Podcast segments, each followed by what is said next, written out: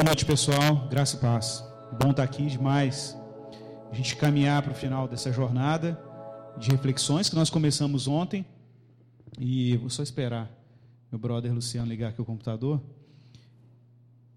E ontem nós falávamos um pouco sobre essa temática, sobre a igreja com a cidade, a cidade e a igreja. A gente falava sobre a nossa identidade cristã.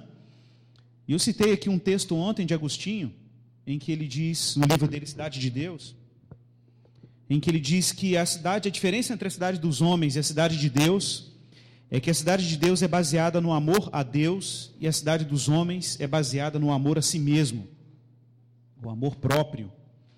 E aí nós falávamos ontem sobre a nossa identidade nesse contexto, e baseado em Atos 17, a missão de Paulo em Atenas, nós falávamos ali sobre o cristão ser equipado pelo Evangelho para conseguir discernir todo o movimento cultural que existe na sua cidade. E esse movimento cultural a gente tem que discernir ele a partir de duas tensões que são muito presentes em qualquer tipo de cidade, cidade moderna ou cidade contemporânea, que é a tensão entre o fato de que Deus de alguma forma manifestar a sua graça na cidade por meio das capacidades que a cidade tem e a capacidade que a cidade tem de agregar potenciais. A graça de Deus manifesta na cidade, nas expressões culturais, artísticas, na universidade, nos estudos, nos movimentos sociais. Mas ao mesmo tempo, a cidade também tem a capacidade de agregar muito mal, muita desigualdade, muita injustiça, muita dor. Então a gente tem índices alarmantes de violência nos grandes centros problemas como mobilidade urbana, poluição, agressão ao meio ambiente. Então a cidade tem esse potencial de agregar coisas incríveis e coisas absurdamente injustas, maléficas. E o cristão está na cidade com um propósito. O cristão tem um papel na cidade. E nós usávamos o exemplo de Paulo, ali em Atenas, e a sua capacidade de ser introduzido nesse contexto, de se introduzir nesse contexto, discernindo os movimentos que estavam acontecendo na cidade. Ele faz isso estudando a cultura ateniense. E Paulo vai ali nos altares gregos, nos altares pagãos da cultura ateniense, e ele discerne entre aqueles altares e que os atenienses eram acentuadamente religiosos, apesar de ainda assim serem profundamente idólatras. Ele descobriu entre aqueles altares um altar dedicado ao Deus desconhecido, e ele diz: Olha, é exatamente esse que vocês adoram sem conhecer é aquele que eu vos anuncio. E aí nós falávamos sobre o poder que Deus tem sobre a cultura, de apesar da cultura ser caída e estar sob os efeitos do pecado, pela graça de Deus, veja que coisa interessante, pela graça de Deus, Deus permite a existência de brechas culturais ou de portas culturais por onde você pode comunicar o evangelho. E aí nós falávamos sobre a, o potencial que Deus deu à igreja, a partir do evangelho de Jesus, de conseguir discernir esses altares culturais por onde ele pode comunicar a graça de Deus, o Evangelho de Jesus, e a gente ter permeabilidade cultural, nós falávamos sobre isso, de igrejas profundamente sérias, igrejas profundamente é, dedicadas à verdade cristã, mas que perderam sua capacidade de comunicar naquela cultura essa verdade grandiosa que é o Evangelho, porque ela não tem mais essa capacidade de discernir a linguagem do seu tempo, de entender a cultura que ela está inserida e assim conseguir comunicar o Evangelho de forma eficiente. Bom, ontem nós falávamos sobre o nosso compromisso e a nossa missão na dimensão da cultura, como membros da cidade de Deus, a cidade celestial, que está pronta. Nós somos cidadãos dessa cidade e o que nos identifica como membros dessa cidade, ou a nossa cidadania nessa cidade celestial, é que nós desistimos de amar a nós mesmos. E aí falávamos ontem que você precisa chegar à conclusão de que você não é confiável. Se você não chegar à conclusão de que você não é confiável, se você não morrer para si, você não consegue desfrutar da plena cidadania que Deus está disponibilizando para você na cidade celestial. Porque se você tiver qualquer outro amor, senão o amor a Cristo, você vai começar a ser seduzido a ser membro da cidade dos homens. E a cidade dos homens é escrava de si mesmo.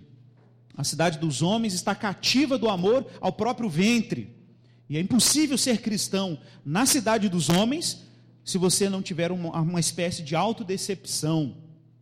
Isso é, eu sei que isso não é muito, isso não é muito politicamente correto. e eu sei que isso não é muito popular, num contexto em que os nossos cultos orbitam ao redor da adoração do próprio homem e da própria dos próprios desejos privados, dos, das próprias afeições privadas. Eu sei que isso não é muito popular num contexto em que os nossos cultos orbitam ao redor da realização e do sucesso humano. Mas a grande verdade é que muita gente tem transformado Cristo num grande servo dos seus próprios caprichos. E não permitem ou não deixam o evangelho falar contra ela mesmo. A gente, C.S. Luiz dizia muito isso, deixa o evangelho e deixa a palavra falar contra você. Você tem que deixar a palavra falar contra você. Né, quando ontem nós falávamos aqui da experiência agustiniana, de ter o coração atingido pelo amor de Deus, de repente Agostinho se liberta dos seus prazeres egoístas, ele é capturado pelo amor a Cristo. Uma das frases mais poderosas dele foi que, da conversão dele, foi que ele diz uma frase bem conhecida até, ele fala: "A tua palavra me feriu, então eu amei". Foi esse foi o momento da libertação de Agostinho. Foi o momento em que ele se tornou membro de uma cidade celestial. Foi que a palavra de Deus o feriu e ele começou a amar. A palavra precisa ferir a gente. O ano passado, quando estive aqui, falávamos sobre isso, que Cristo precisa te assaltar. A gente precisa ser assaltado por Jesus. Jesus precisa aparecer para nós o caminho de Damasco, como foi com Paulo, e dizer: perdeu playboy. O seu destino é meu, a sua vida é minha, a sua existência agora tem um dono, e você não é mais senhor do seu destino. Você precisa ter uma experiência real com o fato de que Cristo está se apropriando de você e que agora você não é mais proprietário da sua própria vida. E ser membro da cidade celestial é chegar a essa conclusão simples, mas radical, de que a gente não é mais dono da nossa própria vida. Louvado seja o Senhor por isso. Então, meus irmãos, hoje eu quero dedicar um tempo de reflexão com você exatamente sobre esse tema. Ontem nós falávamos muito dessa, dessa tarefa cristã no mundo, da nossa penetração na cultura, na sociedade. Mas hoje eu quero falar de uma outra dimensão dessa missão ou dessa identidade com a cidade de Deus. Eu quero falar sobre santificação. Talvez explorando um aspecto da santificação que não é muito explorado. Eu quero que você entenda a santificação muito mais do que uma experiência de mudança moral. Eu sei que para muita gente, quando a gente fala de santificação, imediatamente o que a gente evoca é: ah, tá bom, ser santo é ter uma vida moralmente correta. É verdade que a santificação implica em mudanças morais profundas. É verdade que a santificação do cristão implica na transformação da postura dele diante do mundo, das pessoas, do trabalho com Deus. Isso implica, inclusive, na obediência moral do cristão à lei de Deus. E muita gente às vezes acha, e a gente valoriza muito a pregação do Evangelho da Graça, que o fato da gente defender que a nossa salvação é pela graça, que a nossa santificação é pela graça, e a nossa justificação também é por essa graça, a nossa introdução no reino de Deus, a nossa ressurreição é uma graça de Deus, parece que existe uma tensão entre a afirmação de que Deus nos salva pela graça e a afirmação de que nós precisamos ser obedientes à lei de Deus. E não existe nenhuma tensão. Que a Bíblia nos ensina é que nós não somos salvos, observe, nós não somos santificados e não somos justificados e não somos glorificados por nenhum mérito nosso. Essa é a doutrina da graça tão cara para nós. Mas aí você levanta a seguinte pergunta: tudo bem, eu creio, e agora? Existe um livro muito legal que foi agora recentemente publicado por N.T. Wright, um autor anglicano muito importante. E o título do livro é exatamente esse: Eu creio agora. Beleza, eu confiei em Cristo, fui salvo por Jesus, regenerado pela, pelo Espírito Santo, e agora? Como é que é a minha vida agora no tempo presente? E para muita gente, o tempo agora no tempo presente envolveria uma espécie de mudança de comportamento moral. Adotar novas regras, uma tabela do que você pode fazer e do que você não pode fazer. Gente, mero engano. Fé cristã não é simplesmente transformação moral. Não se engane. Eu sei que no nosso senso comum evangélico, às vezes parece que a gente acha que vida cristã é isso, mudança moral. Ó, oh, fulano de tal virou crente, agora ele parou de fumar, parou de beber. Fulano de tal virou crente, agora ela, ela muda, ela veste uma roupa diferente. Ela adotou uma linguagem diferente. Para muita gente, conversão implica numa transformação do estereótipo, numa transformação da linguagem, numa transformação da nossa performance moral. E aí, quando você está lá na empresa, um dia você está um pouco impaciente. Ó, você não pode ficar impaciente porque você é crente. Meu irmão, a vida cristã e ser cidadão dessa nova realidade, dessa nova cidadania, dessa nova comunidade, da cidade de Deus, não implica meramente na transformação dos nossos, do nosso desempenho moral. Não é isso, não. É simplesmente uma mudança de comportamento. Existe uma coisa anterior à transformação da nossa vida moral. O cristão não muda o comportamento porque ele tem que ser aceito por Deus baseado no seu comportamento. E essa é uma armadilha muito sutil que nos coloca mais próximos de uma fé católica romana do que fé protestante. Porque todo mundo entende que é salvo pela graça, mas às vezes a gente não entende com a mesma clareza que nós somos santificados pela mesma graça que nos salvou. Às vezes nós entendemos com alguma clareza que eu sou salvo porque eu confessei Jesus e depositei minha fé nele, com o meu coração, com o meu coração eu criei, com a minha boca eu confessei, e Cristo me justificou. Agora eu sou um convertido, que bom. Mas a gente se esquece que é por esse mesmo princípio que nós somos santificados. Como se de repente a nossa santificação não fosse derivada da mesma fé que nos justificou. E é muito comum você cair numa armadilha. Uma armadilha muito sutil. De que, ah, Igor, se eu não for santo, eu não, sou, não serei salvo. E aí você coloca uma atenção na santificação, como se ela também agora fosse um pré-requisito para seu acesso à eternidade. Eu vou repetir isso com muito cuidado. Você não precisa colocar uma tensão entre a salvação e a santificação. Porque santificação não é causa de salvação. Santificação é resultado da salvação. E essa é uma diferença sutil que pode transformar você em um cristão, de um cristão legalista, moralista, para um cristão grato. Essa é a diferença sutil. A diferença sutil entre Maria das Graças e o José das Dores, basicamente é essa. Porque quando você olha para Maria das Graças orando e vivendo vida cristã, ela parece muito com José das Dores. A Maria das Graças se esmera para ser uma mulher honrada, para ser fiel ao seu marido, ela se esforça para ser uma pessoa verdadeira, diligente no seu trabalho. Você olha para Maria das Graças, a vida moral dela é muito parecida com José das Dores. O José das Dores é um homem bacana, chega no horário no trabalho, tenta ser fiel à sua esposa, um homem honesto, temente a Deus. A diferença é que Maria das Graças, quando peca, ela se ajoelha e pede perdão a Deus, não porque ela teme o inferno, mas é porque ela já sabe a cidadania dela. Porque ela já sabe a quem pertence. Ela não quer ser santa porque ela tem uma dívida a pagar. Ela quer ser santa porque a dívida já foi paga.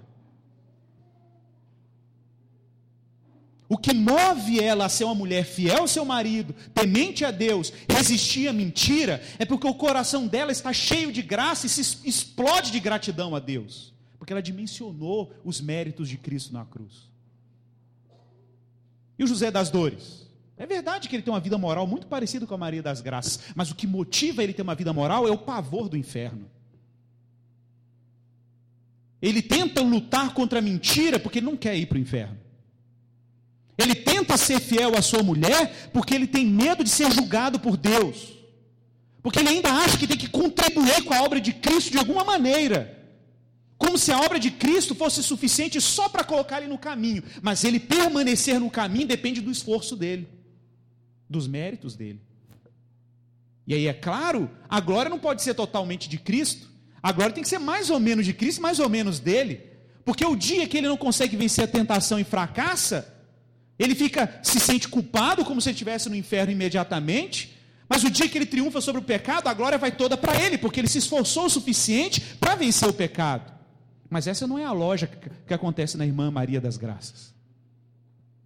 A lógica que opera na irmã Maria das Graças é a seguinte: quando ela fracassa, ela lamenta diante de Deus seus pecados e fala: Senhor, isso, essa é quem eu sou, sem ti. Mas quando ela triunfa sobre o pecado, ela dá graças a Deus e fala: Esse é Jesus em mim. E aí Paulo vai dizer: Pela graça sois salvos, mediante a fé, isso não vem de vós, é dom de Deus, não por obras, para que ninguém se glorie. O dia que você disse para Jesus, eu creio, e o dia que você disse para mentira, eu não quero mentir, e o dia que você entrar pelos portais celestiais e o filho do homem dizer para você: Vinde, filhinhos benditos, e tomai por herança o reino que vos está preparado antes da fundação do mundo, no início, no meio e no fim de toda a obra de Deus para você, a glória só pode ser de um só: Jesus. Ele não vai dividir essa glória com ninguém. Ele não vai repartir essa majestade com ninguém. Então nós precisamos entender santificação de uma forma diferente. Santificação não é um, um, esforço humano baseado em capacidade própria. E eu não estou dizendo que para ser santo não é necessário algum tipo de esforço. É claro que é necessário algum tipo de esforço. Mas como diz Lutero no livro dele, lá do século XVI, da Liberdade Cristã, que o cristão que se santifica, ele se santifica como Adão trabalhando no jardim que Deus cultivou primeiro. Um cristão e o esforço do cristão acontece num jardim que foi pavimentado pela graça de Deus. Todo esforço cristão é operado a partir de uma dádiva, operado a partir de uma graça, a partir de um espírito. Porque Deus não vai dar a glória da sua santificação para você. A glória da sua santificação é de Deus. Porque até você ser santo é um ato que parte absolutamente do próprio Senhor. Por isso que depois do texto que eu acabei de citar agora, pela graça sois salvos, mediante a fé, isso não vem de vós, é dom de Deus, Paulo continua dizendo o quê? Porque somos feituras dele, criados em Cristo Jesus para boas obras que o Senhor preparou de antemão para que andássemos nelas. Até as obras que você faz foram preparadas de antemão. Não é resultado de um esforço seu, como Nimrod que queria construir uma cidade a partir do seu próprio esforço, mas é como um jardineiro que opera no jardim que já estava lá pela graça e não pelos méritos humanos. Essa é a diferença básica entre o José das Dores e a Maria das Graças. Os dois parecem iguais até na vida moral. Mas o que movimenta a Maria das Graças é diferente do que movimenta o José das Dores. O José das Dores é movido pelo pavor. A Maria das Graças é movida pela gratidão. Ela dimensionou a cruz. Ela olhou para Jesus no Calvário, é isso que anima ela, porque Deus reconciliou o coração dela com Deus por meio de Cristo. José das Dores ainda acha que tem que fazer algum tipo de contribuição à cruz. Por isso vive sob pavor. Santificação, meus irmãos, é acima de tudo uma espécie de apropriação. Guarde isso. As primeiras ocorrências bíblicas da palavra santo, santidade, santidade, santificação, se refere ao, à consagração dos utensílios do tabernáculo. Vocês lembram? O tabernáculo era um santuário onde o povo de Israel se encontrava com Deus para adoração pública, e naquele santuário tudo que existia lá era sagrado. A arca, o altar, o candelabro, a mesa dos pães da preposição, tudo era absolutamente consagrado a Deus. Consagrado como? Era como se Deus se apropriasse daqueles utensílios. Mas escute, é claro que a arca era feita de matéria-prima da criação. É claro que o altar era feito de matéria-prima que Deus já tinha colocado no mundo. É claro que as cortinas do tabernáculo eram feitas de habilidades humanas. É claro que cada utensílio presente, cálice, tudo que existia ali, eram elementos produzidos pela arte humana. Mas existia, existia uma diferença básica, que era o momento que esses utensílios eram ungidos com óleo. Êxodo capítulo 40, do verso 9 ao verso 11. Êxodo 40, do verso 9 ao verso 11. Diz assim: Tomarás o óleo da unção, ungirás o tabernáculo e tudo que nele há, e o consagrarás. A palavra no original, consagrarás, que dasta é kadosh, é santidade, com todos os seus pertences. E serás santo. Ungirás também o altar do holocausto, os seus utensílios, consagrarás o altar e o altar se tornará santíssimo. E aí no original hebraico, a palavra aparece no singular e no plural.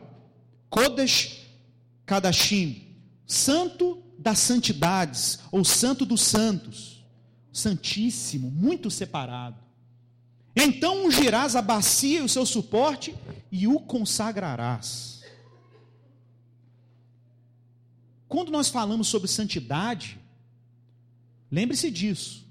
Santidade é apropriação divina. É Deus dizendo: foi ungido com óleo, foi santificado, é meu. Acabou. Não pode ser usado para mais nada. Só pode ser usado para um único fim: a minha glorificação.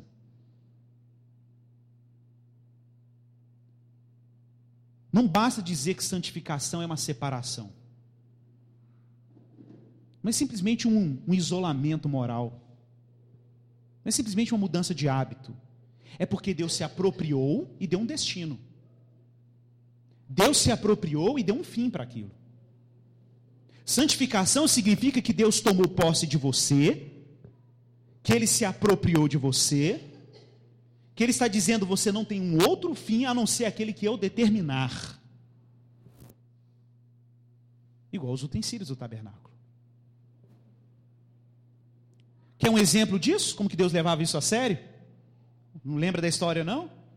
Daniel capítulo 5, do verso 22 a 31, a história de Belsazar. Belsazar era rei da Babilônia. Ou melhor, já era até o império medo-persa. Babilônia já tinha diminuído o seu domínio, já tinha subido outro império no lugar. Daniel já estava na corte medo-persa. E estava lá o rei Belsazar, um rei pagão, fazendo uma farra no seu palácio, aquela bebedeira, cumilança, aquela coisa horrorosa, orgia, mulherada, e de repente, no meio da farra, enquanto os reis bebiam, o rei bebia vinho com um cálice, vejam que interessante, era um cálice. Dentre os utensílios da farra real tinha um cálice. O problema é que o cálice foi, era um cálice que tinha sido consagrado alguns anos atrás, lá no templo de Salomão, para ser usado no templo sagrado de Deus. E quando Nabucodonosor invadiu o templo de Jerusalém, ele recolheu os utensílios do templo, levou lá para o seu império, e estava lá um cálice consagrado a Deus no meio da mesa do rei Belsazar. Ele lá bebendo no cálice sagrado, numa festa pagã e profana. De repente, Belsazar viu uma mão aparecendo no meio da festa, era a mão do próprio Deus, e ele escreveu uma expressão em aramaico na parede, mene mene tekelo farsim. E ele não entendeu aquilo não, ficou meio encabulado e chamou Daniel. Falou, você que é sábio da corte, traduz aí para a gente o que significa isso. E aí Daniel fala, pesado foste na balança e achado em falta. E ele fala: Olha, porque você está usando os utensílios do sagrado templo de Deus, o Senhor vai te julgar e vai julgar o seu império, por causa de um cálice separado. É propriedade divina. Vai dar outro fim para ele? Vai dar outro fim para aquilo que Deus separou? vai dar outra finalidade para aquilo que Deus consagrou para si, para uso exclusivo do seu santuário e para exibição da sua glória. Então, de novo, lembre-se: santificação significa que Deus está se apropriando de você e está te dando um destino.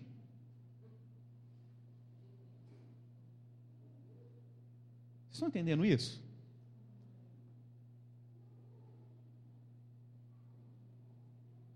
Agora veja que interessante, ok, eu entendi a analogia. Deus está se apropriando, se apropriou dos utensílios do tabernáculo e deu um fim diferente. Pensa nisso, um copo. O que é um copo? Uma coisa ordinária, corriqueira, do dia a dia. O que, que era uma roupa de linho? Todos os israelitas se vestiam com linho praticamente, uma coisa ordinária, rotineira. Mas quando Deus colocava o olho e separava, o ordinário se transformava em extraordinário.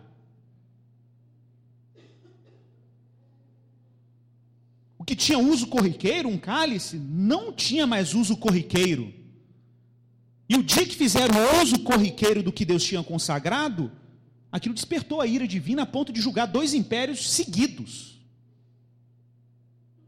Hum. Claro que Deus não se apropria só de utensílios, para dar para eles um destino ao qual ele planejou. A Bíblia também vai falar que Deus se apropria até de nações e consagra nações para si, como ele fez com os israelitas. Onde está isso? Êxodo capítulo 19, verso 5 e verso 6. Olha o que Deus está falando para os israelitas, fazendo uma aliança com eles, dizendo: Agora, pois, se diligentemente ouvirdes a minha voz, e guardardes a minha aliança, então sereis a minha propriedade peculiar. Deu para entender? propriedade peculiar, ou seja, eu vou ser dono de vocês. E é curioso, porque observe, no mesmo verso, no mesmo contexto, ele vai usar a expressão propriedade peculiar conectado com santidade. Continua o texto. Propriedade peculiar dentre todos os povos, ou seja, tem um monte de nação ordinária no mundo, mas Deus está separando para si um povo extraordinário.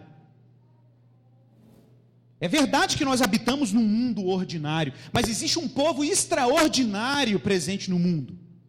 Membro de outra comunidade, comunidade separada para si, apropriada para si, a qual Deus deu um outro destino, um outro propósito, diferente dessa civilização ou dessa sociedade que autodetermina o seu destino. Escute isso, meu irmão. Não caia na tentação de achar que o seu futuro depende de você. Isso é frase de comercial de faculdade privada. Mas isso não é a sua vocação. Quando a Bíblia fala que a gente morre de ansiedade, e ele diz que a solução para você resolver a sua ansiedade é buscar em primeiro lugar o reino de Deus e a sua justiça, isso não é brincadeira, não. No final das contas, o que Jesus está te ensinando é que você precisa desistir desse projeto de achar que o seu futuro depende de você. Isso é uma ilusão secular e tem crente achando que isso é evangelho. Isso não é o evangelho. E essa não é a cultura da cidade de Deus. Porque a cultura da cidade de Deus nos ensina, isso não é privilégio de missionário, não. Que larga a família, larga todo mundo e vai para o sertão pregar o evangelho.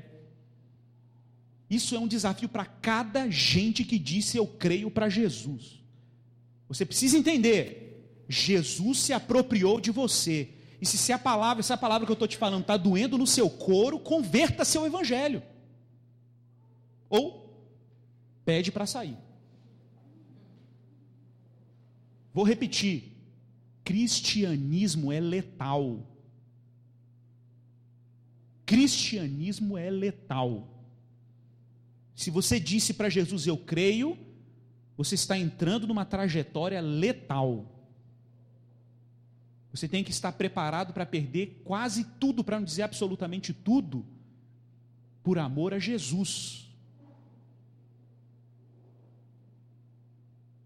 Mas Igor, ninguém prega isso. É claro que não. Hum. Quem quer pregar que o cristianismo é letal? pessoas querem pregar que o evangelho é legal.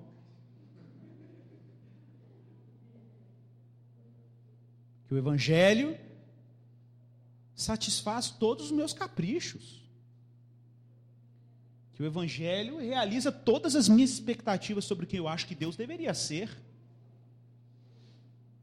Que o evangelho serve para poder realizar os meus projetos privados de sucesso Tudo que você consome na televisão que é vendido para você como parâmetro de sucesso, você compra e ainda quer batizar de cristão esse negócio. E quer pôr Jesus no barco para realizar o que o comércio e realizar o que o mundo do consumo está dizendo para você que é a felicidade.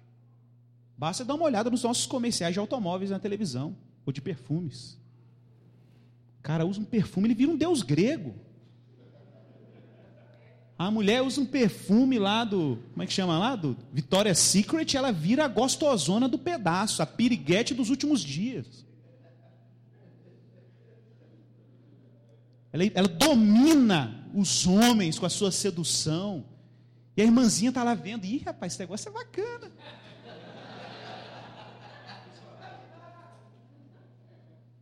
Bom, se aqui fosse a Assembleia de Deus, eu falo, fala Jeová. Né?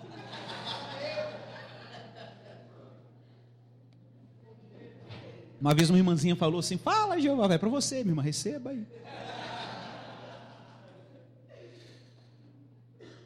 Mas aí ele diz: Sereis propriedade peculiar dentre todos os povos, porque toda a terra é minha. Toda a terra é minha. Olha a extensão do domínio de Deus. Toda a terra é minha. Ele está dizendo: Eu faço o que eu quiser com a minha criação. Ele está dizendo mais: É minha e vós me sereis um reino de sacerdotes e nação santa. Ele está falando o quê? Estou me apropriando de uma nação e estou dando para ela um destino que me compete dar. Eu vou dar esse destino. É muito louco isso, né? Porque a gente está num mundo. Quem dizia isso era um teólogo alemão, Oscar Kuhlmann. Ele dizia que o paradoxo do reino é porque ele é sempre um já, mas ainda não. Em inglês fica already but not yet. É um já, mas ainda não. É um já porque Cristo consumou tudo na cruz. Ainda não, porque você olha e você vê violência, maldade, injustiça, fome. Mas é um já, mas ainda não. É já porque Cristo falou: venci. É já porque o mal já foi dominado por ele, o reino dele já está inaugurado. Mas a gente vive num mundo que ainda não vive a plenitude disso, não. É já porque nós já sabemos a quem estamos conectados. É já porque estamos ressuscitados com Cristo. Meu irmão, a distância entre você e o triunfo de Cristo sobre a morte pela eternidade é uma questão de tempo. Só isso. É só uma questão de tempo de você entrar no reino que Deus já está preparado para ele. E, gente, essa realidade do reino é tão concreta e é tão consumada. E a gente tem uma relação diferente, porque na eternidade está tudo pronto. Aqui a gente tem que esperar as coisas acontecerem. De vez em quando Deus abre uma janelinha e mostra a eternidade para a gente. Lembra lá na transfiguração do monte? O que é a transfiguração do monte? Está lá Jesus com os discípulos vivendo uma vida ordinária, um homem que não tinha onde reclinar a cabeça, ferido lá pelo sol, os discípulos carregando aquela sandalinha, tudo cheio de poeira no chão, pregando o evangelho, Monte das Oliveiras, de repente Jesus abre uma cortina. O que, que tem do outro lado da cortina? Eternidade. Moisés, Elias. Aí Jesus pula para o outro lado do, portal. Quando ele pula para o outro lado do portal, Jesus está transfigurado em glória. Aí os discípulos estão do lado de cá assustados, falam, ué, mas ele não estava aqui agora, agora ele está lá. E Jesus batendo papo com Moisés e Elias como se fossem velhos amigos. Como assim? Porque Jesus foi para a eternidade. E os discípulos estão assistindo a eternidade no mundo temporal. Depois que Jesus bate um papo, e o que, que Moisés e eles estão dizendo para ele? Ó, oh, você vai passar, passar um perrengue aí, você vai ter que encarar a cruz, você vai para Jerusalém e vai morrer lá. Aí Jesus está lá, recebendo a informação, conversando com os velhos amigos, a lei e os profetas estão lá batendo papo com ele, né? Moisés e Elias. Aí ele vai pula para o lado de cá de novo, os discípulos estão entrando em parafuso. Pedro falou: vou fazer uma cabana aqui. Fica... Pedro é assim, né? ele não sabe o que faz, né? Tem, tem crente que é assim, né? Jesus aparece, o que eu tenho que fazer? Ajudar os pobres, ajudar os mendigos? Calma, irmão, espera aí. Espera. Jesus vai para a cruz morrer. Né? Não é o tempo do Messias ainda se revelar, não. Porque é um já, mas ainda não. Entendeu? É um já, mas ainda não. O cristão sabe, sabe qual é a realidade dele. O cristão sabe que a alma dele está arrebatada e, e, ancorada na eternidade. Lembra que Hebreus usa essa, essa linguagem? Que a esperança cristã é como uma âncora que vai para além do véu. A gente está conectado na eternidade. Mas a nossa ação é no mundo presente, é no tempo presente. Sinalizando o que já está consumado. mas ainda não. Vocês estão entendendo isso? Quando Cristo se apropria de nós, isso é santificação, isso significa que nós pertencemos a uma nova realidade, uma nova cidadania. É a cidade de Deus. Mas nós vivemos na cidade dos homens. E temos uma tarefa na cidade dos homens. Outro texto. Deuteronômio, capítulo 7, verso 6 ao verso 8. De novo Deus falando para Israel, olha como é que é a linguagem de apropriação porque tu és povo santo ao Senhor teu Deus. O Senhor teu Deus te escolheu. Eu não vou entrar aqui no mérito de calvinismo, arminianismo, apesar de eu ser calvinista. Mas para mim foi libertador descobrir aquela frase clássica de Jesus: Não foste vós que me escolheste, mas eu escolhi a vós. Para mim é assombroso pensar que Deus poderia simplesmente entregar todos os homens à condenação eterna e ele ainda seria um Deus bom, amoroso e justo, porque é isso que todos os homens merecem. Mas ainda é mais assombroso pensar que, apesar de Deus ter todo o direito de consumir todos os homens com, seu, com a sua ira e o seu juízo, ter aberto um precedente baseado na sua misericórdia e na sua vontade de te salvar e te tornar membro de uma comunidade eleita e santa, separada por Ele. Gente, o fundamento da nossa santificação é a soberania de Deus. Ele falou: a terra é minha, eu faço dela o que eu quiser. Mas, Igor, isso é muito escandaloso. Não, isso não é escandaloso, não, isso é aterrador. É um pouco pior. Mas isso é aterrador porque coloca Cristo no lugar dele e a gente no nosso. Eu costumo dizer, é muito fácil você detectar quando o evangelho está sendo pregado no púlpito. É quando duas coisas ficam claras: o seu lugar e o lugar de Cristo. Se numa pregação ficar confuso o seu lugar e o lugar de Jesus, Jesus virou servo e você virou Senhor, chuta que é laço. Entendeu? Falso evangelho. Mentira. Porque tu és povo santo ao Senhor, ele te escolheu para que lhes fosse o seu povo próprio de todos os povos que há sobre a terra. Verso 7. Não vos teve o Senhor, escute isso. Verso 7: Não vos teve o Senhor afeição, e nem vos escolheu porque fosseis mais numerosos do que qualquer povo, pois éreis o menor de todos os povos. Deus não está te santificando porque você tem algum mérito para ser santificado. Deus não se apropriou de você porque você impressionou a Ele. Costumo dizer: se você quer impressionar a Deus pelo que você faz, já está na hora de desistir. Porque só existe uma obra no universo que impressionou a Deus, que é a obra de Jesus. Ninguém vai conseguir impressionar a Deus pelo que faz. Porque o dia que você fizer alguma coisa virtuosa, saiba que você só fez isso porque Cristo fez isso em você. Ah, isso é mentira. Está lá na Bíblia. Jesus falou isso. Está lá em João. Eu sou a videira, vós sois os ramos. Quem permanece em mim dá muitos frutos, porque sem mim nada podeis fazer. Você tem que perder para Jesus, meu irmão.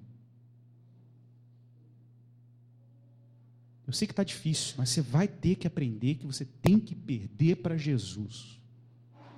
Para de querer impressionar a Deus pelos seus méritos. Por que, que tem tanta guerrinha de ego nas nossas igrejas? Porque o pessoal ainda não foi suficientemente escandalizado pelo Evangelho. Porque quando a galera for suficientemente escandalizada pelo Evangelho, eu quero colocar isso como um desafio para você pessoal vai começar a olhar para o irmão meio nivelado.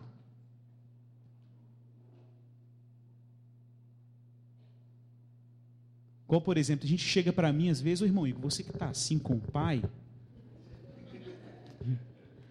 você que está assim com Jesus, ora por mim aí. Como assim assim E você não está por que assim com Jesus? pessoal critica o católico a negócio de Maria, mas quer arrumar um mediador todo dia, né?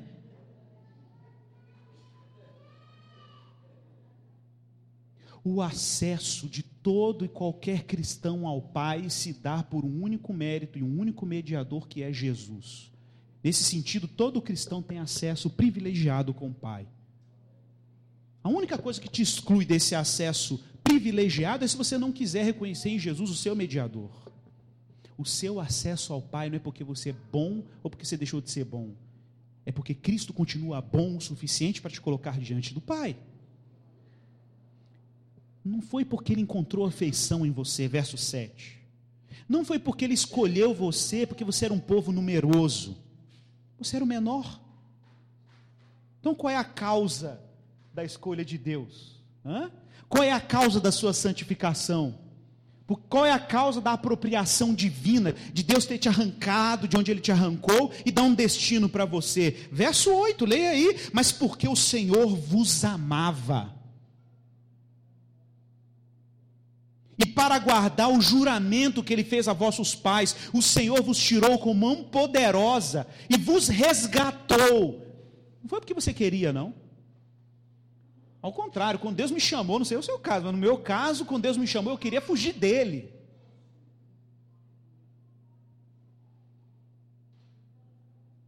Minha mãe me chamava para a igreja, eu morria. Não é não, Dudu? É. Estou falando do Dudu porque eu conheci ele nessa época.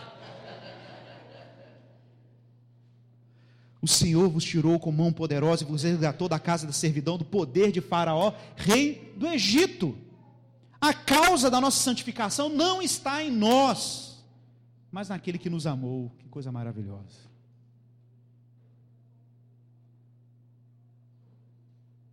Aí você vai entender um detalhe. Se vocês estão ficando percebendo que a causa de tudo que Deus faz em nós está nele.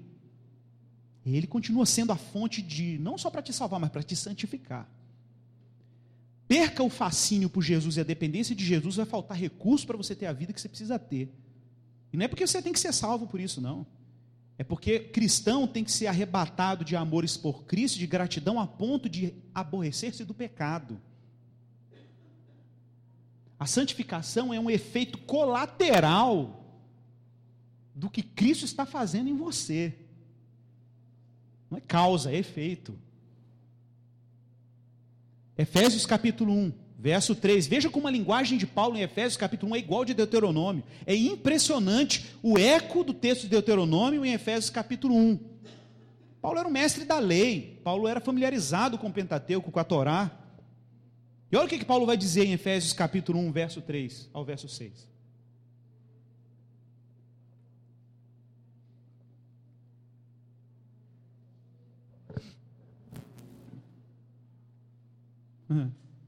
Está claro que Deus está te santificando, se apropriando de você, pela graça soberana dele. Efésios 1, 3: Bendito o Deus e Pai do nosso Senhor Jesus Cristo, que nos tem abençoado com toda a sorte de bênção espiritual nas regiões celestiais, observe o detalhe, em Cristo. Assim, como nos escolheu nele, antes da fundação do mundo. antes da fundação do mundo, para quê? Muita atenção nas preposições quando Paulo escreve suas cartas. Para quê? Por que, que Deus te abençoou com toda sorte de bênçãos espirituais nas regiões celestiais em Cristo? Para que Deus te escolheu nele antes da fundação do mundo? Para quê? Para qual propósito? Lembra que eu falei? Santificação é Deus te separar, se apropriar de você para um determinado fim. Para quê? Para sermos santos e irrepreensíveis perante Ele e em amor. É a diferença da Maria das Graças para José das Dores. Quem está entendendo isso aí? Está ficando claro? Gente? A santificação é baseada no amor, não é no pavor. Não é porque o fogo do inferno já está te queimando por dentro tem gente que acha que o inferno vai queimar só no futuro, mas o inferno começa a queimar o cara agora. Romanos capítulo 1, a ira de Deus se revela dos céus contra toda impiedade. O pau já está quebrando. O pessoal está aí deitando e rolando no barato, na droga, na cachaça, na balada, para tentar aliviar o fogo do inferno que já está queimando o caboclo. O juiz de Deus já está arrancando o couro dele. E se você não se revestir de Cristo, ele vai te queimar até você virar poeira. Porque o fogo do inferno, o fogo do juízo de Deus, é a própria glória de Deus, que se aproxima para julgar as nações e redimir, e quem não tiver em Cristo não vai resistir o fogo da glória dele. Porque o que for palha vai ser queimado, agora o que tiver em Cristo vai ficar de pé. Não brinque com isso. Nos predestinou, verso 5, nos predestinou para Ele, que coisa maravilhosa, para a adoção de filhos, por meio de Jesus Cristo, segundo a Sua própria vontade. Por que, que Ele faz tudo isso? De novo, olha o para, verso 6: para a Sua glória, que Ele nos concedeu gratuitamente no amado. Tá óbvio que o que Deus planejou para nós, apesar do nosso demérito, é extraordinário. Beleza? Então, Igor, estou entendendo que santificação não é apenas uma, uma mudança de comportamento moral. Estou entendendo que santidade não é simplesmente ter uma vida moralmente bacana. Santificação significa que Deus está se apropriando de você, ele está tornando você membro de uma nação que ele se apropriou. Vai acompanhando o raciocínio. Fazer parte dessa nova comunidade significa ter um novo hábito cultural que Deus vai colocar em você porque Ele está te dando amor e gratidão pelo que Ele fez. A sua participação nessa cidade de Deus está baseada na vontade soberana e amorosa de Deus que te chamou, assaltou o Faraó e o inferno, te colocou nos domínios da graça dele e agora? Que eu estou radicado em Cristo, a pedra fundamental dessa cidade, eleita, fundada nele. Colossenses 2, verso 6 e verso 7.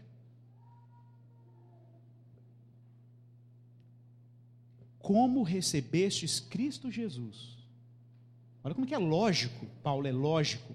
Como recebestes Cristo Jesus, o Senhor? Não foi isso que você fez? Você recebeu ele. Assim, ou seja, por esse motivo, você tem que ver a lógica de Paulo. Por esse motivo que você recebeu Cristo Jesus, assim andai nele, andai nele, nele radicados. O que, que é isso? Igual uma planta, tem que ter raiz nele. Jesus é a fonte. A sua vida agora, depois que você recebeu Jesus, precisa estar radicada nele. E Paulo vai usar várias analogias. Primeiro vai falar que você tem que andar nele, ou seja, seu estilo de vida tem que ser em Jesus. Onde você se conecta é em Jesus, nele radicados, edificados nele. Se você é uma construção baseada em quem ele tem planejado, no que ele tem planejado para vocês, tem que ser edificado em Jesus e confirmados na fé. Tal como fostes instruídos, crescendo em ações de graças. Tem gente que acha que ações de graça é culto de aniversário. E, e é uma expressão que Paulo usa com muita frequência em suas cartas.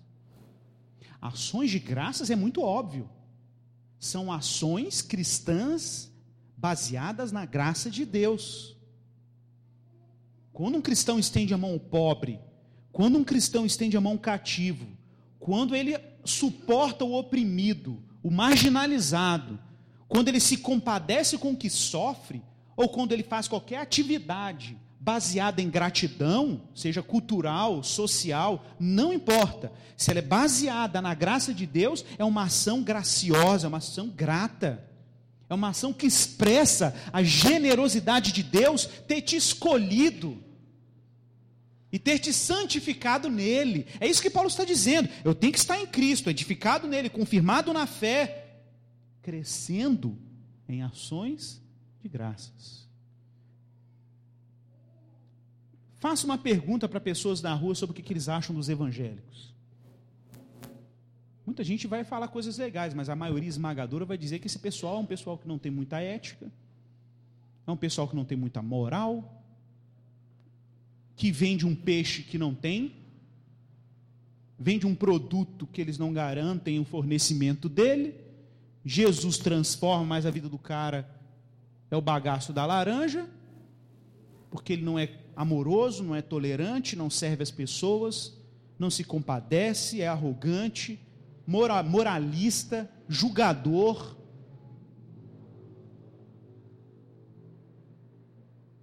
Por quê? Porque entendeu que tem que crer em Jesus, mas não entendeu que o mesmo Jesus que ele creu é Jesus que está santificando ele. E que Jesus está introduzindo ele numa nova cultura, numa nova comunidade, em que os hábitos dele serão transformados, porque ele está radicado, edificado, confirmado na fé e crescendo em ações de graças. O desafio, gente, isso é interessante. Muita gente acha assim: ah, qual é a melhor solução para um cristão imoral? Não é ensinar, ensinar moralidade para ele. Esse é a maior armadilha que existe. A maior armadilha do meu, da minha vida cristã no passado era achar que depois que eu criei em Jesus, eu tinha que mudar a minha vida moral como se fosse uma coisa artificial. E eu não estava entendendo que a minha transformação moral dependia de uma crescente fé e confiança no Cristo que me salvou no início do processo da salvação. Quanto mais fascinado eu mais desejava Jesus, mais eu teria recursos para ter uma vida moralmente transformada. Mas isso não é de fora para dentro. Isso é de dentro para fora. Eu tenho que mudar o objeto do meu desejo.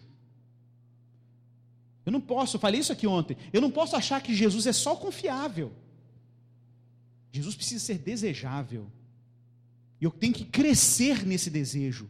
Isso precisa tomar conta da minha existência. Cada partícula do meu corpo precisa ser assaltado pelo desejo profundo de amar a Cristo e tornar Cristo a coisa mais preciosa da minha existência.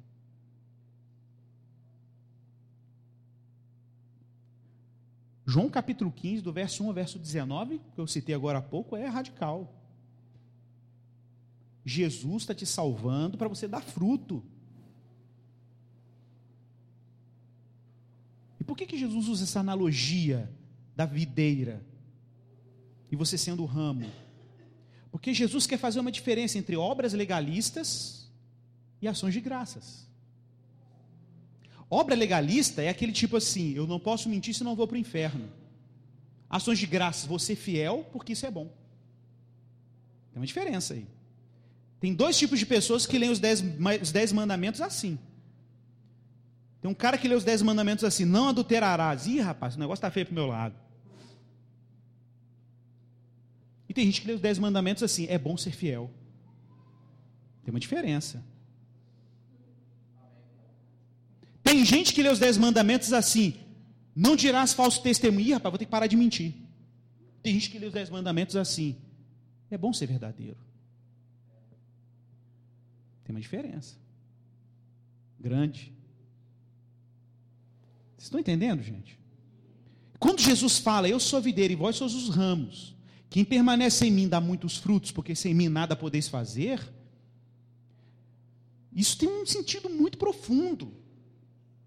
Existe um teólogo que a gente gosta muito dele, Francis Schaeffer, né?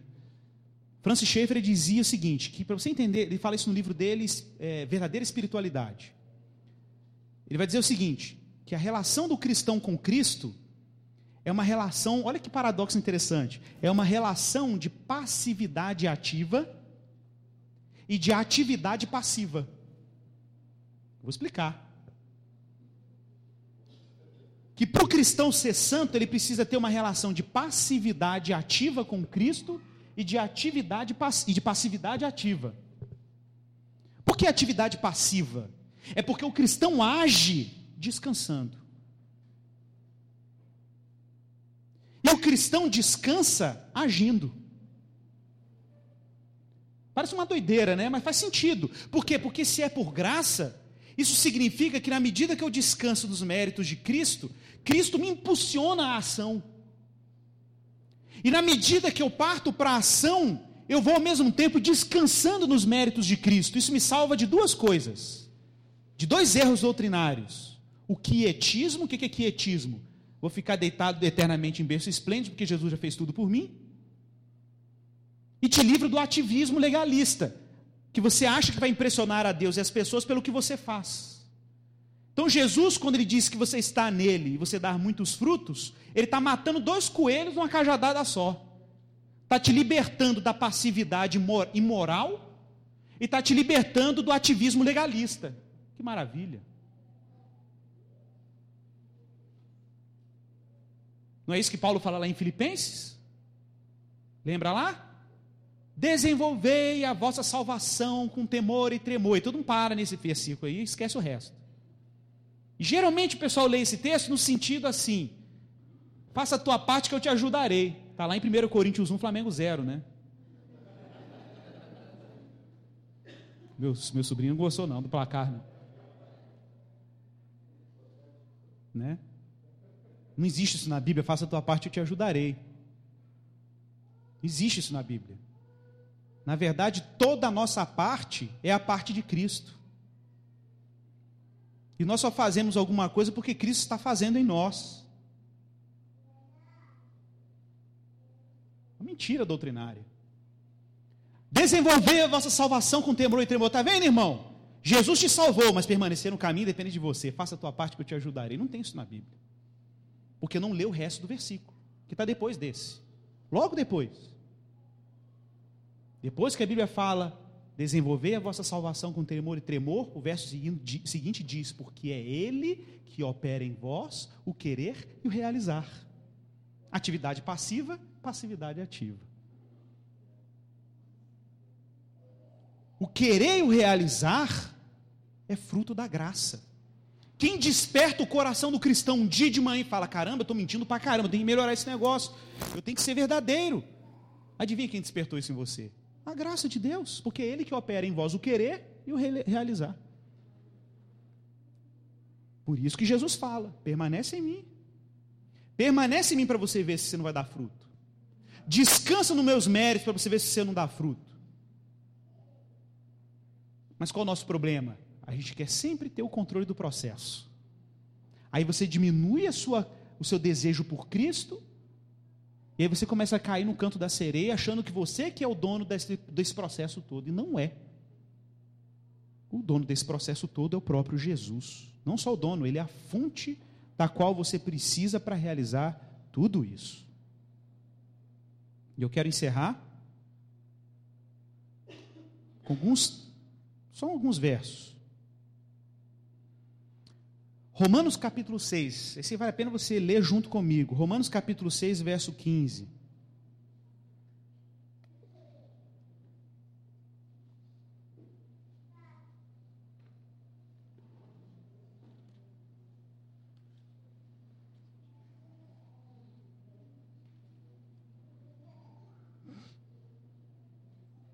Gente, olha como que Paulo era genial.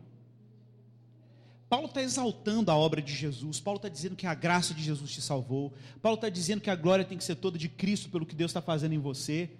E aí, como sempre existem os picaretas, e nós somos muito bons nisso, acabou que já estava pensando, lendo as cartas de Paulo, ai que beleza, então, já que onde abundou o pecado, superabundou a graça, vamos quebrar o pau. Não é isso? Paulo, sabendo como que a nossa cabeça perversa funciona, já preparou um antídoto para te livrar da picaretagem. Romanos capítulo 6, verso 13, ou verso 15.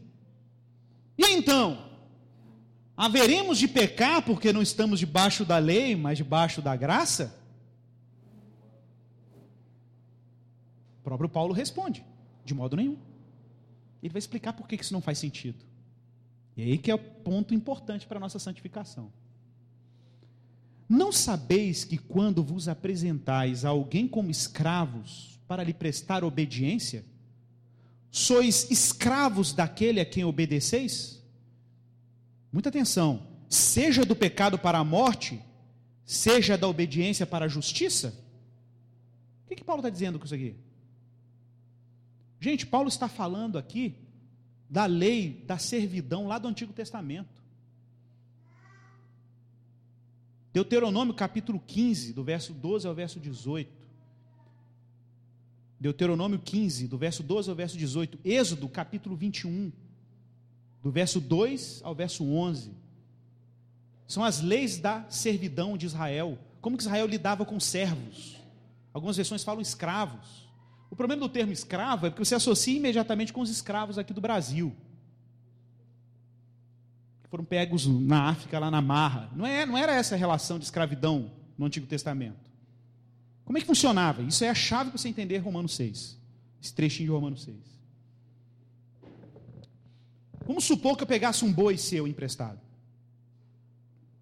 Eu não tinha um boi para arar minha terra e eu preciso arar a terra porque eu sou pobre, eu não tenho um boi próprio, mas eu preciso arar a terra para produzir algum tipo de alimento ou pelo menos vender alguma coisa da minha, da minha plantação. E aí você vai na minha casa, eu tenho muitos bois, ele fala, empresta um boi desse para mim arar a terra. Eu falei, beleza, cara, para eu arar a terra, beleza, pode pegar ali e fazer o seu trabalho. E aí você está lá arando a terra com o meu boi, o tempo ficou nublado, você saiu fugindo do campo, deixou o boi lá, caiu um raio e matou o meu boi. E agora? De acordo com a lei do Antigo Testamento, com o Pentateuco, a lei judaica, você tinha que pegar esse pegar não o boi, mas você tinha que procurar o dono do boi e dizer para ele: Olha, vamos ao sacerdote. Infelizmente o seu boi morreu. E eu tenho que te restituir o dano que eu te causei. Aí vocês iam no sacerdote, o sacerdote fazia uma análise de danos, bem jurídico isso. E ele calculava o peso do boi, a idade do boi, quanto tempo ele tinha, tarará, quanto, se era o único boi que o cara tinha, fazia um cálculo, a pobreza do outro, aí ele chegava à seguinte conclusão: Bom, seguinte, para você pagar essa dívida, você vai trabalhar para esse senhor que você causou prejuízo para ele, durante três meses, por exemplo. Aí aquele sujeito ia para a casa daquele senhor, havia um contrato de serviços, e ele trabalhava para aquele senhor durante três meses. Ele era servo dele durante três meses, até quitar a dívida. E aí você tá, na verdade, você virar o boi dele, sacou? É, essa era a verdade. Aí você ia trabalhar para ele durante três meses, cuidando da, da plantação dele e tal, até pagar a dívida. Depois que você cumpriu o prazo, vocês tinham que voltar no sacerdote, e aí o sacerdote ia avaliar a causa. E aí, ele prestou os serviços contratados, como nós combinamos, ele restituiu tudo o que você precisava. Não, ele prestou um excelente serviço. Aí duas coisas podiam acontecer a sua imediata alforria, a sua libertação. Nesse caso, o sacerdote pegava aquele contrato e rasgava aquele contrato, te liberava. Ou você podia acontecer o segundo evento. Além dele cancelar a dívida, você podia ter criado vínculos tão profundos com aquele senhor, que aquele senhor quer te contratar agora para você trabalhar para ele para sempre, virar mordomo dele, servo perpétuo dele. Claro que você era voluntário, você escolhia isso. Você topava isso. Porque você foi tão bem servido, foi alimentado, ele te honrava, te deu um pedaço de chão até para você cultivar lá os seus, seus alimentos quando você estava lá. E aí você fala: Não, quero ser servo para sempre desse Senhor. E aí era um outro processo, não tinha contrato. Você tinha a orelha furada. E depois que sua orelha era furada, você virava servo perpétuo daquele Senhor. Mas a sua relação com aquele Senhor não era igual à anterior, em que você tinha uma dívida. A sua relação com aquele Senhor agora é de puro amor. É porque Ele é bom, vale a pena trabalhar para Ele. Vale a pena, e é voluntário. A sua obediência a Ele agora é voluntária. Não é porque você tem uma dívida. Aí a gente começa a entender um monte de coisa da Bíblia. Por exemplo, quando Paulo fala que Jesus cancelou a cédula da dívida que era contra nós. O que, que Jesus estava fazendo por você? Perdoando a dívida que era impagável. Ele cancelou o contrato de escravidão do pecado e te libertou. Bacana, né? Agora olha só que interessante. Só que mais do que isso, além de Jesus ter perdoado a sua dívida, você ficou tão grato a Jesus que você não teve como dar outra resposta a Jesus a não ser o que? Ser escravo dele para sempre. Não tem mais contrato, mas tem uma marca em você que faz você se tornar propriedade dele. Santificação não é apropriação? É. E agora, você vai servir esse Senhor porque você tem medo do inferno? Porque você tem dívida para pagar? Por causa do amor. Vamos ler agora Romanos nesse contexto. Mas graças a Deus, olha como vai ficar claro agora, verso 17. Mas graças a Deus, porque embora tendo sido escravos do pecado, obedeceste de coração. Claro que é de coração. Está claro aí? Verso 16. 17 agora. Obedeceste de coração a forma de ensino a que fostes entregues. E libertos do pecado, fostes feitos servos da justiça. Claro que agora você é servo da justiça. Gente, no reino de Deus não tem essa opção de viver com o Senhor e viver sem Senhor, não. Isso, a questão não é essa, a questão não é estar debaixo do Senhor sem um Senhor. Isso, essa opção não existe.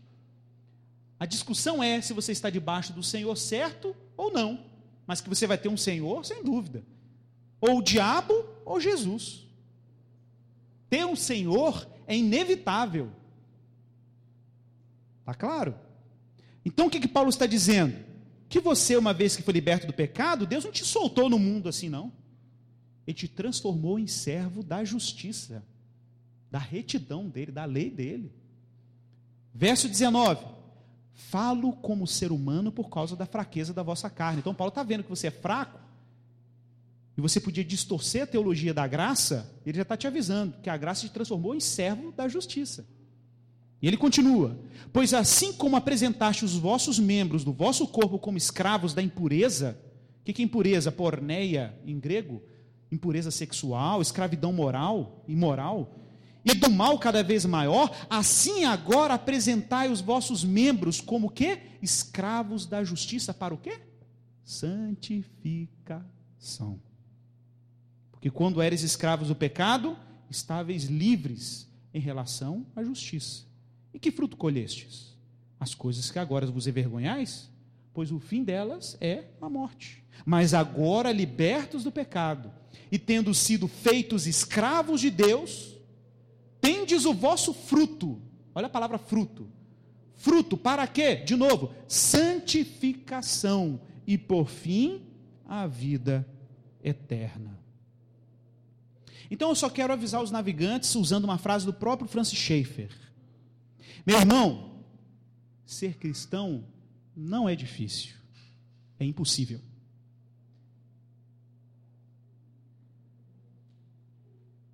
Vou explicar a frase. Vou repetir. Frase do Francis Schaeffer.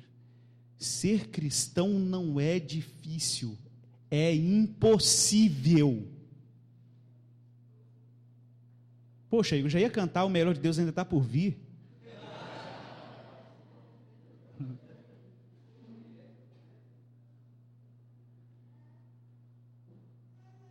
Porque se ser cristão fosse apenas difícil, ainda havia alguma possibilidade de você ser cristão por você mesmo. Porque se ser cristão fosse apenas uma dificuldade, talvez um pouco de habilidade moral, daria a você condições de se tornar cristão. A questão é que ser cristão tem que ser impossível mesmo. Ele tem que ser baseado no milagre. Ele tem que ser baseado numa ação que escapa ao nosso controle. Ser santo, meu irmão, não é uma possibilidade dentre algumas possibilidades. Ser santo é um evento extraordinário da soberania de Deus, de te fazer cristão todos os dias. E isso não é difícil, é uma impossibilidade humana, mas uma possibilidade divina perfeitamente viável pela graça dele. Ser cristão não é difícil, é impossível. Por isso que Agostinho dizia, lá nas Confissões: ame a Deus e faça o que quiser. Outra frase que você tem que ter Tem que ter uma esperteza para entender ela. Tá ligado? Ame a Deus e faça o que quiser.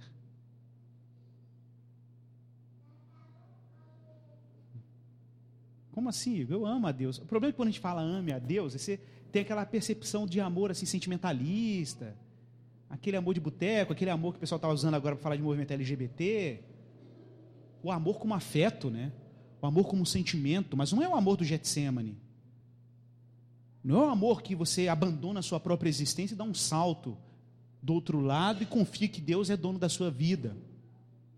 Vou repetir a frase, Agostinho: ame a Deus e faça o que você quiser. A questão é que na medida que você ama a Deus, até o que você quer começa a mudar. Deu para entender, né? Essas coisas do tipo, eu não quero fazer o que eu quero. Eu quero fazer o que Deus quer. Só quem ama chega a essa conclusão. Só quem ama diz igual Jesus no Getsemane, não seja o que eu quero, mas o que tu queres.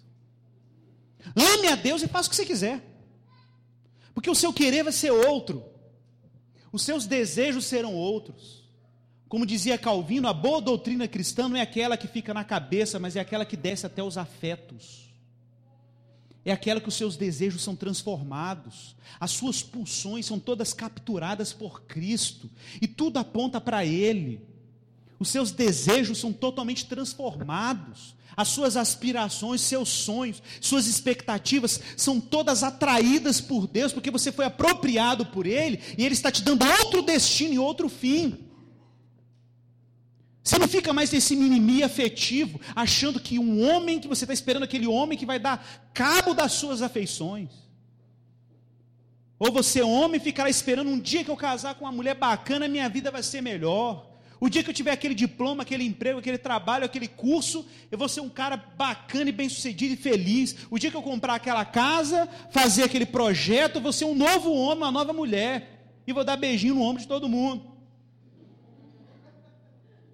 E você achando que ser cristão é isso? Que mediocridade, meu irmão. E essa é uma mediocridade que eu sou acometido. Eu não estou falando aqui de uma posição privilegiada. Estou falando mesma linha de horizonte que você. Eu sou tentado nas mesmas tentações que você é tentado. A tentação da gente achar que a felicidade está em qualquer coisa que aparece no nosso horizonte de desejo. A nossa felicidade, meu irmão, está justamente ter os nossos desejos alinhados à vontade de Cristo. E quando nós somos capturados por esse amor, acontece aquilo que esse mesmo santo Agostinho dizia: o nosso amor é ordenado por ele, é o ordo amores. Deus ordena o nosso amor. Aquilo que não precisa de ser amado, você deixa de amar. Aquilo que precisa ser amado mais, você começa a amar mais. Aquilo que tem que ser amado na porção correta, você ama na porção correta, porque Deus começa a organizar os seus afetos. Então você vai começar a deixar de amar o FIFA Soccer e vai começar a amar o pobre. Você vai deixar de amar o carro, porque não precisa de amor nenhum, porque é um objeto, e vai começar a amar a sua esposa. Porque Deus te capturou no amor dele, o amor dele é devolvido para você e você distribui ele de acordo com a vontade de Deus na porção que ele quer que você distribua. Ame a Deus e faça o que você quiser. Entendeu, né? Cidadão do reino de Deus, da cidade da Civitas Dei, como diria Agostinho, da Civitas Dei aprendeu o que é ser ferido pela palavra de Deus e amar. Porque ele, a cidadania dele é de outra realidade. Ser santo, meu irmão, é isso. Ser santo é descobrir que Cristo é a causa da nossa santificação, porque Ele se apropriou de você. Você não é mais dono da sua vida. Você não pode dizer mais aquela frase maldita: Eu sou dono da minha vida, eu faço dela o que eu quiser. Essa frase não pode ser dita por cristãos.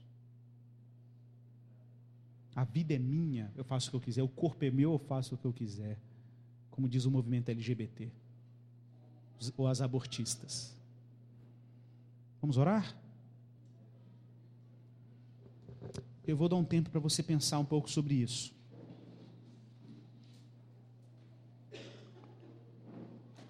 Pense só nisso. Você tem um dono. Se você é cristão e o Evangelho te iluminou, a graça te capturou, você tem um dono. Você tem um Senhor. Se o que eu estou falando para você aqui é muito abstrato, mas você está achando interessante a possibilidade do que eu estou falando aqui, esse é o momento de você depositar sua fé em Jesus, confiar no que Jesus pode transformar e fazer em você. E por favor, o Evangelho não é uma fé moralista. Deus não está preocupado de ser impressionado pelo seu desempenho moral.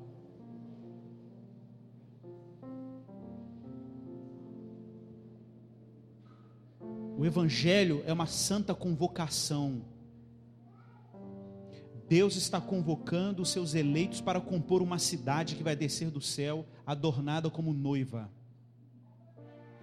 E enquanto isso não acontece, a sua tarefa neste mundo e neste tempo é sinalizar que tem uma cidade pronta vindo.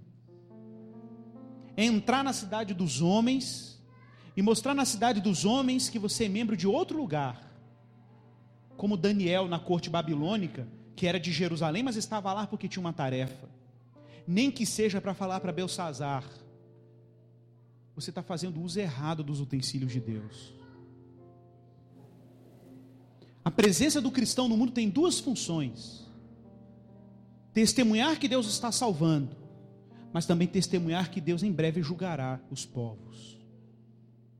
A nossa presença no mundo é para misericórdia e para juízo. Porque a cidade de Deus, meus irmãos, prevalecerá contra a cidade dos homens. Enquanto isso, nossa tarefa, colocar areia nas engrenagens da Babilônia. Misturar barro com ferro, para não ter liga. Pavimentando e fragilizando este século, para que quando a pedra que vem dos céus, que não foi cortada por mãos humanas, possa julgar as coisas e Deus constitui uma cidade nessa rocha.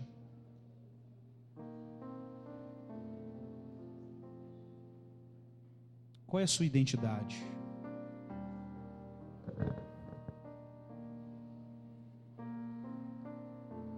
Povo santo, nação santa, apropriado por Jesus, assaltado pelo amor e pela gratidão pelo que Cristo realizou. É.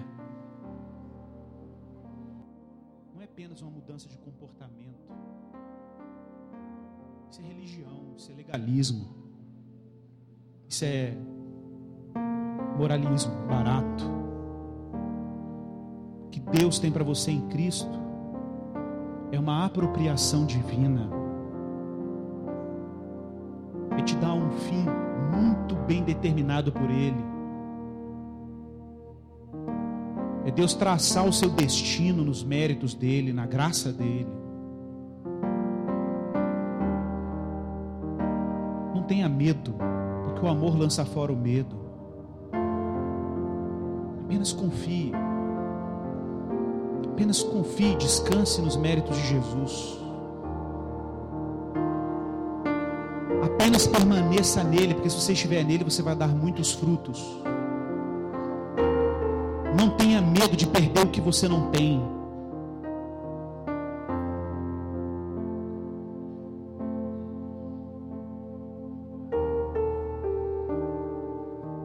Talvez no tempo presente você fala assim, eu pareço um homem fracassado, uma mulher fracassada. Para muita gente eu sou um homem fracassado, uma mulher fracassada. Meu irmão, não se preocupe, você já tem todas as coisas. Como disse Paulo, tudo é vosso. Se ele é herdeiro, você é co-herdeiro. É verdade, você pode morrer num caixote de madeira. Mas quando você passar por outro lado da cortina, ele vai dizer: toma por herança. preparado desde a fundação do mundo para você.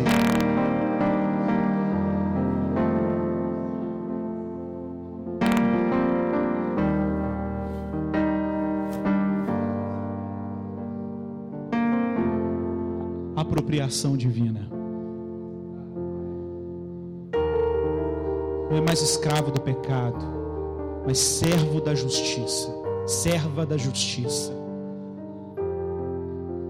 Ele cancelou a cédula da dívida que era contra você.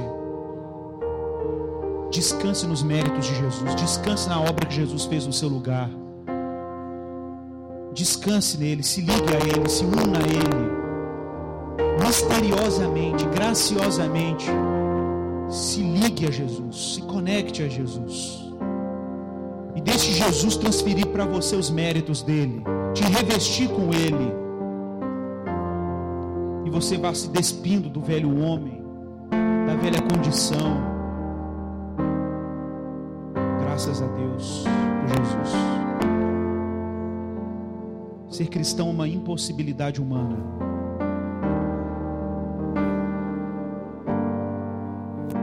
Irmão, que você encare a sua vida como um grande teatro da glória de Deus. Você encare a sua vida um papel que você tem que cumprir. Você encare a sua vida como um lugar para testemunhar Cristo, para anunciar Cristo, com palavras e com ações. Com palavras e com ações.